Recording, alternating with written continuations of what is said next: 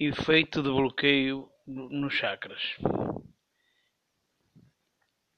Ora bem, no, no, no chakra básico ou, ou genésico, falta de equilíbrio emocional, de ânimo, de força, desgaste físico, a pessoa fica no mundo da lua, ou seja, fica fora do seu estado natural.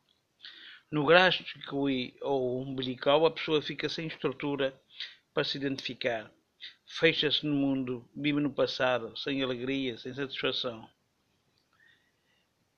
Chakra esplênico, perda de, apetite, rancor, raiva, medo. A pessoa perde o amor próprio, não acredita em mais nada. No chakra cardíaco, a palpitação, a angústia, o desespero, o medo, o pânico.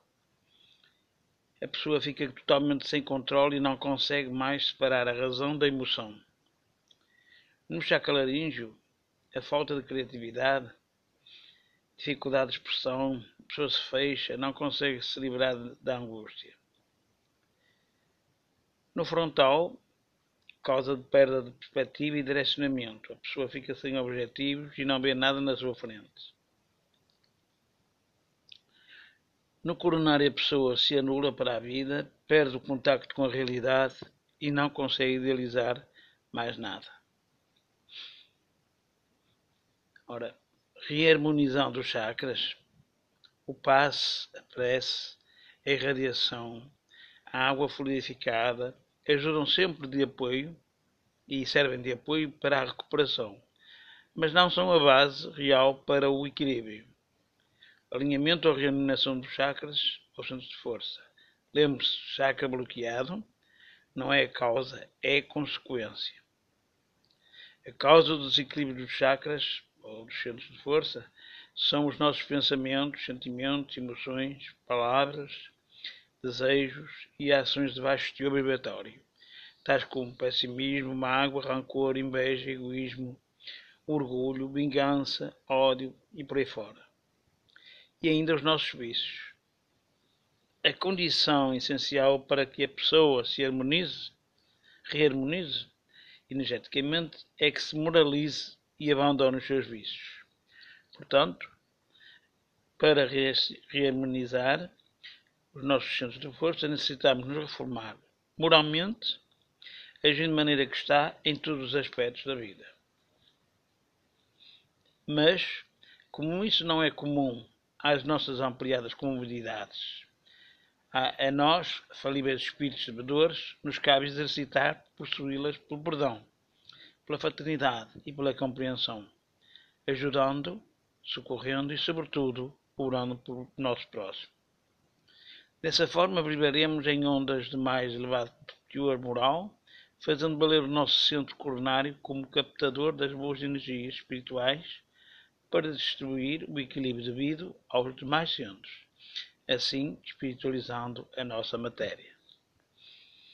Falando do chakra frontal, situado na, na fronte entre os olhos, possui 96 raios, materialmente tem uma relação com os lobos frontais do cérebro e a hipófise pituitária.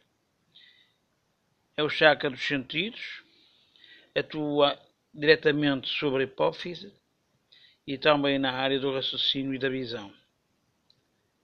Por isso é dito que este chakra é responsável pelo direto funcionamento dos centros superiores intelectivos, bem como o sistema nervoso central, como a visão, a visão, audição, tato, etc. Este também é um dos chakras responsáveis pela evidência e intuição no campo da mediunidade. Através dele emitimos nossa energia mental Portanto, é neste chakra que possuímos o comando dos poderes psíquicos. O chakra frontal se encontra intimamente ligado com o correspondente centro de forças do perispírito. Quando abundante de fluido vital e em boa atividade, com outros chakras, confere ao homem encarnado e também ao desencarnado a faculdade de aumentar ou diminuir o seu poder visual. Falando no chakra coronário, ele fica situado no alto da cabeça, ou seja, na zona da coroa, aquilo que nós chamamos de coroa na cabeça, conhecido entre os índios pelo, pelo lótus das mil pétalas, possui 960 raios principais e um centro menor em turbilhão colorido, apresentando duas ondulações, ou raios. Materialmente relaciona-se com a epífise, é o centro de força mais importante porque nos liga ao plano espiritual, através dele captamos as energias espirituais. Esse chakra recebe primeiramente os estímulos do espírito, é o elo, a ponte entre a mente do perispírito e o cérebro físico, sendo responsável pela sede da consciência do espírito encarnado. Quando desenvolvido, mantém todos os demais em pleno equilíbrio só deve ser desenvolvido com um controle moral, intelectual e espiritual. Este chakra comanda os demais.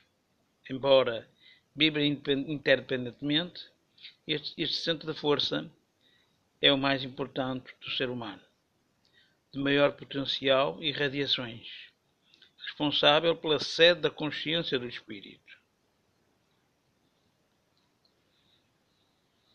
Agora, falando em chakras em desequilíbrio, quando os, os chakras estão em equilíbrio, desfrutamos de uma ótima saúde física e psíquica.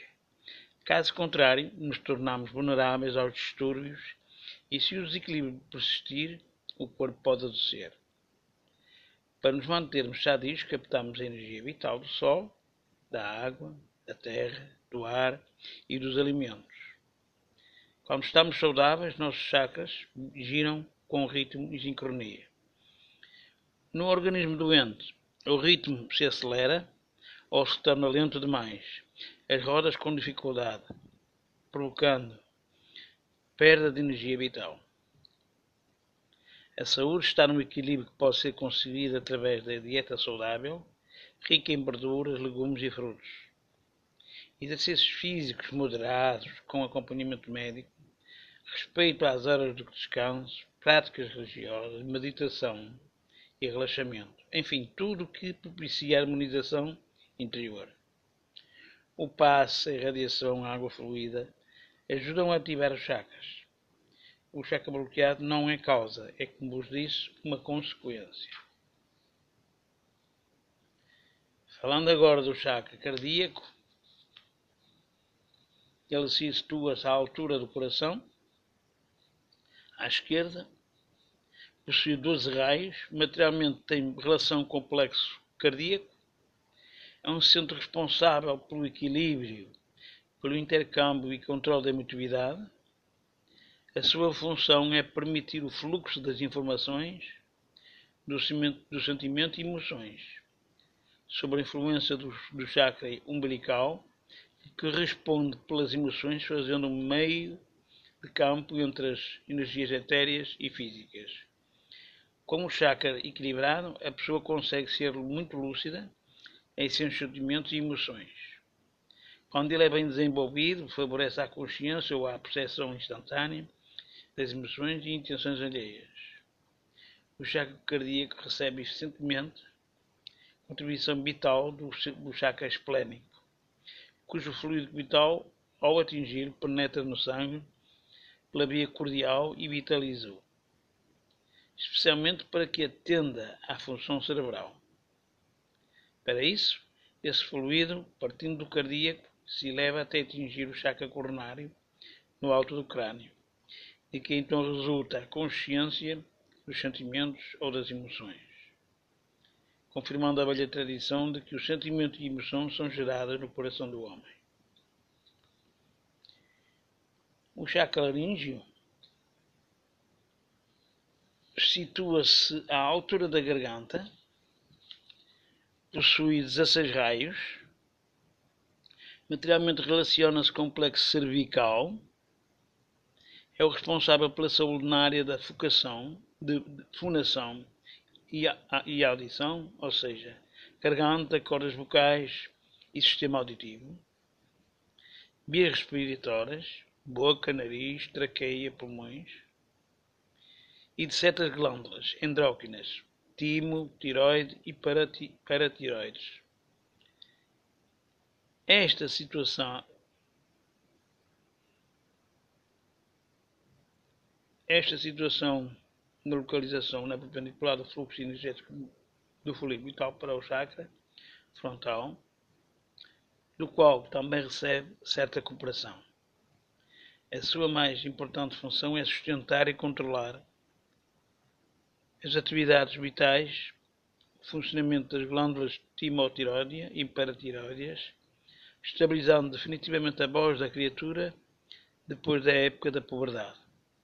É um órgão muito importante, pois carrega a vitalidade que deve suprir o mecanismo bucal e o dispêndio energético no falar e por isso é um órgão muito ativo, brilhante, nas grandes, nos grandes cantores, poetas, célebres, oradores e homens que revelam o dom incomum da palavra. Um dos chakras responsável pela percepção dos sons provindos do mundo físico e da auscultação dos sons do mundo espiritual. Este chakra também é um dos que permitem, pelos seus canais, que os espíritos possam transmitir mensagens psicofónicas. É um chakra que influi muitíssimo nos demais centros de força, nos plexos nervosos do organismo, porque o ato de materialização das ideias através da fundação é um fenómeno que se concentra todas as forças etereomagnéticas do perispírito, atuando em vigorosa sintonia com os demais centros energéticos, reguladores das funções orgânicas. Falando agora do chakra umbilical, é um chakra secundário.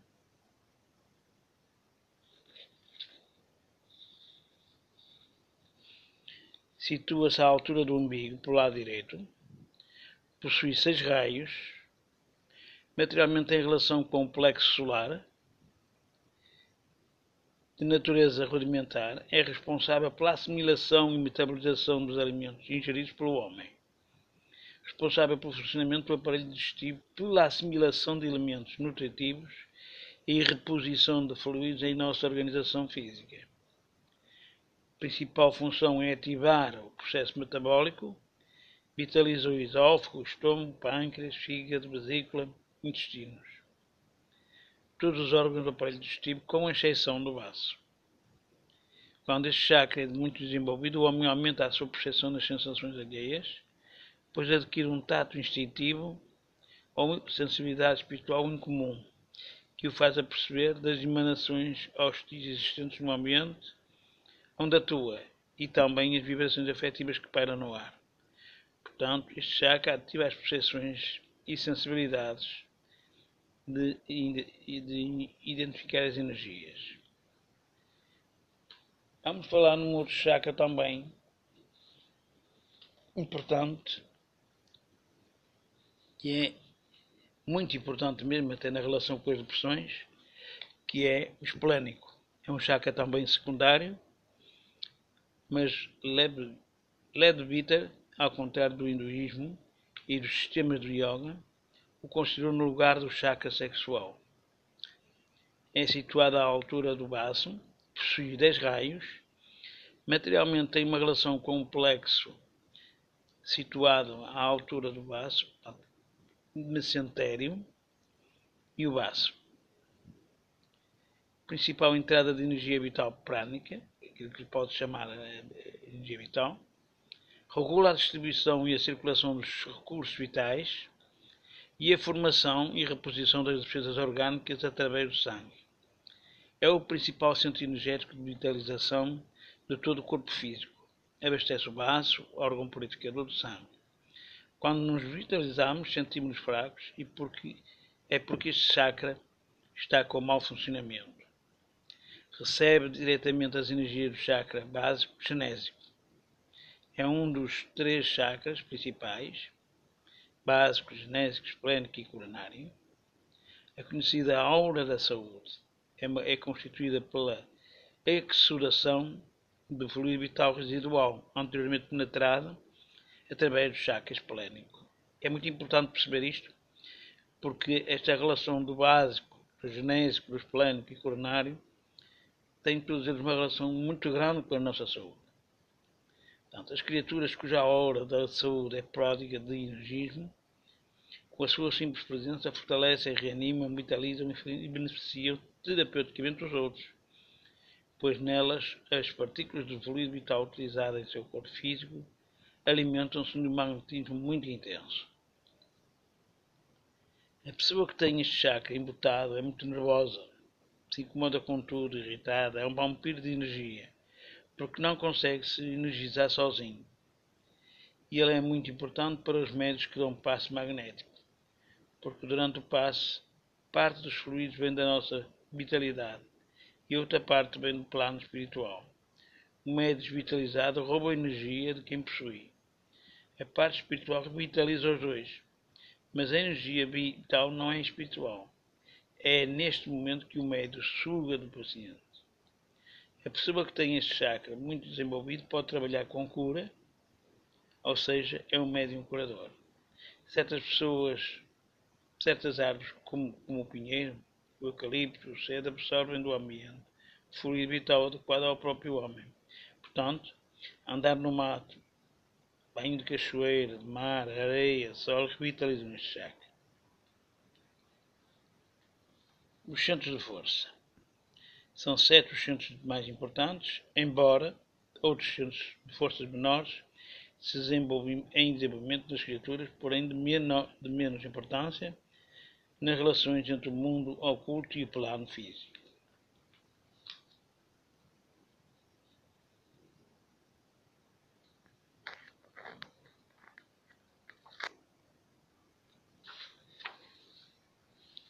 Falaremos agora do chakra genésico. Situa-se na base da espinha dorsal, sobre a religião sacra. Possui quatro raios, materialmente tem relação com os plexos hipogástricos e sacral. É responsável pelos órgãos de reprodução e das emoções sexuais. Atua sobre a coluna vertebral, sistema central e periférico. Todo o aparelho urinário e aparelho reprodutor este chakra é responsável pelo fluxo de energias poderosas que emanam do Sol e da intimidade da Terra. Os clarividentes observam que esse fluxo energético provindo do amago da Terra em simbiose com as forças do, que descem do Sol assemelha-se a uma torrente de fogo líquido a subir por a coluna acima do homem. Por isso esta energia é denominada de fogo serpentino ou kundalini.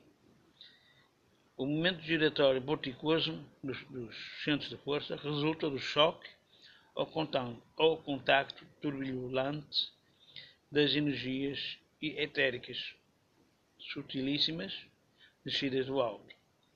Com a energia Kundalini, que é a força etérica primária, agressiva e vigorosa sobre a Terra, esse nome é algo semelhante às correntes de ar frio que descem das nuvens e entram em choque com as correntes de ar quente que sobem eh, a costa terrestre, resultando nos conhecidos fenómenos atmosféricos dos ciclones, tufões e redemoinhos do vento.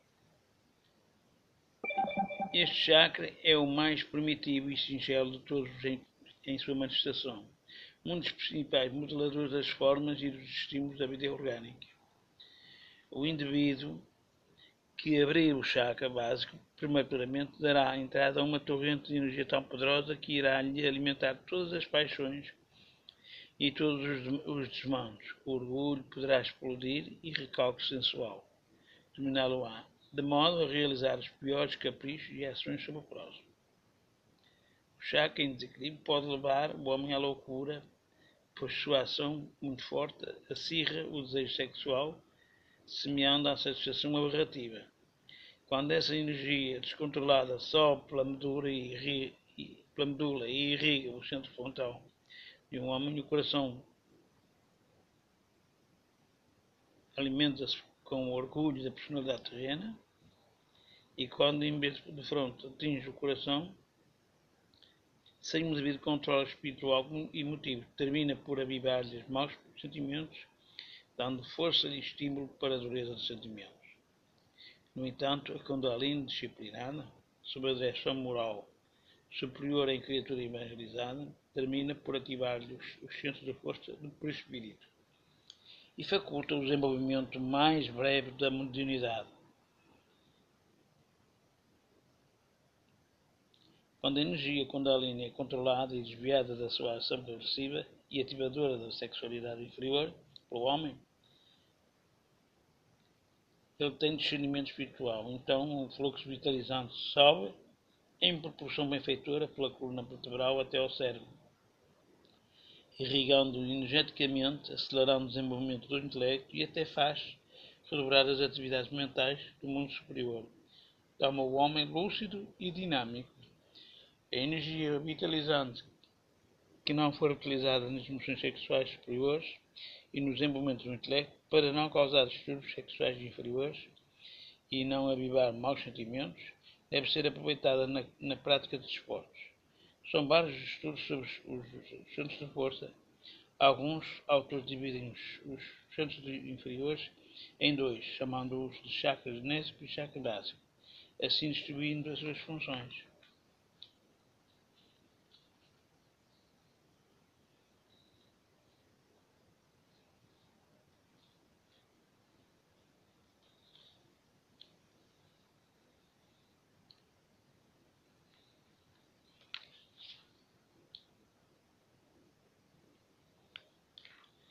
Chakra básico ou fundamental, possui força vitalizadora conhecida como Kundalini.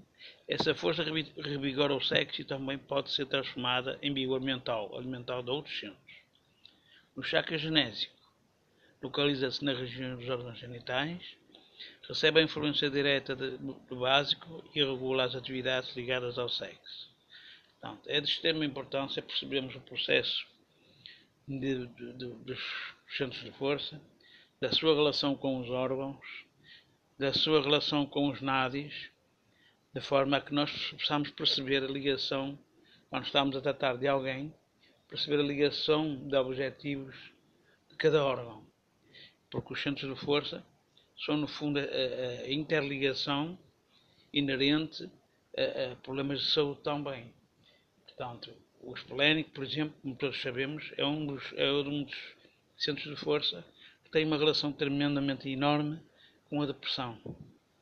É, no fundo, o filtro para ela. Daí é importante perceber que nós temos que estudar cada vez mais e tentar perceber estes processos da forma a que saibamos a localização dos centros vitais, o, o que é que podemos fazer sobre eles? Quais são os, os, centros, os centros de força de maior energia? Quais são os de menor energia? Por exemplo, nós sabemos que o chakra cardíaco, laríngeo, frontal e coronário têm, são chakras de grande expansão de energia. Daí o cuidado que temos que ter na relação de, da injeção de energia sobre eles os chakras intermédios do, do, do plexo solar, como o estômago e, e, o umbilical, o esplénico, temos que ter em conta, são centros mais, de mais baixo teor energético, mas que têm um trabalho extremamente importante, quer na revitalização, quer na, na, na, no filtrar, quer na ação de ativação do próprio dos próprios órgãos. Daí essa importância. Espero que tenham gostado da aula, mais uma vez. Até à próxima. E um resto de um bom dia. Continuaremos a dar algumas explicações sobre o trabalho de magnetismo, o tratamento e, acima de tudo, a tentar fazer especificar todas as fórmulas necessárias e a essência necessária do objetivo a que ele se predispõe, bem como a forma de trabalhar com, com, com, com o próprio magnetismo. Desejo um resto um bom dia, muita paz e questionem, por favor. Bom dia.